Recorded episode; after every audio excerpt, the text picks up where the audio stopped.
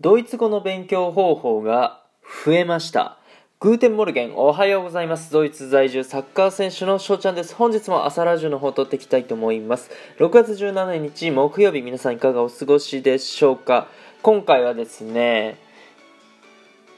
ドイツ語の勉強方法が増えたということで、まあ、トークしていきたいなと思います。皆さんは語学の勉強したことありますでしょうか？英語だったり、ドイツ語だったりフランス語だったりねスペイン語だったりね世界見渡せばいろんな言語があるわけでありますけどもそうじゃあ今まで翔ちゃんはどういった勉強方法をとってきたかって、え言ったらですね、ま、YouTube を見て、えーまあ、YouTuber さんだったり、まあ、サッカーのハイライトを見て、まあ、分かんなかった単語をメモして、えー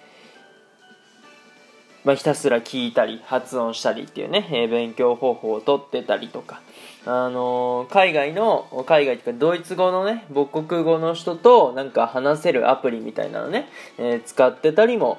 してます。はい。まあ主にそんな感じだったんですよね勉強方法といえば。うん、まあやっていくうちに一番やっぱり効率のいい勉強方法っていうのはもう本当に喋る。ね。ドイツ人の人と喋ることがドイツ語の勉強になるんですよね一番は。うん。まあ自分が使える単語をどんどんどんどん増やしていくためにもやっぱり喋る機会っていうのを増やさないと身についていかないですよね。でこういったシーンでなんかこう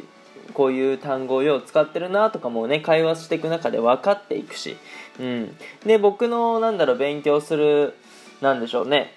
実践場っていうのはやっぱりサッカーの場所が主ですよね、うん、やっぱりコミュニケーションも取らないといけないっていう部分もありますしサッカーでね専門用語とかもあったりするしそう細かいニュアンスとかねちゃんと自分の意思を伝えていかないと自分は埋もれてしまうのでそうそこはね、えー大事にしていくところなんでございますけどもじゃあそういうところでしっかりね話せるようにするためにじゃあ家でどんな勉強方法が増えたのかと言いますとテレビですね。そう今まで僕テレビを持ってなかったんですけどもなんか大家が新しいテレビを買うからこのテレビやるよって言われて、えーなんかもらっちゃったんですよね。そうなんでドイツのテレビをいつでも見れちゃうと。で今だったらユーロ2020がやってるんですよねサッカー。でそれをもう本当に見ながら解説者のねドイツ語を聞きながらサッカーも見える。こんなに素晴らしいことないよっていうね、えーいうことで、まあ、私のね最近の勉強方法だから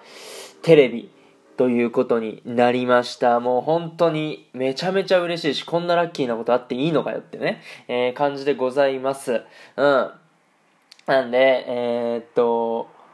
今後ともね、まあ、ユーロ2020が今やってるので、それを中心に見ながら、ドイツ語の勉強も、そしてサッカーの勉強もね、テレビを通してできればいいなと思っております。というところでね、今回の配信はこの辺で終了させていただきたいなと思います。いいなと思ったらフォロー、リアクション、ギフトの方よろしくお願いします。お便りの方でご質問、ご感想等お待ちしておりますので、どしどしご応募ください。今日という日がね、良き一日になりますように、アイネシェネタクのビスダン、チュース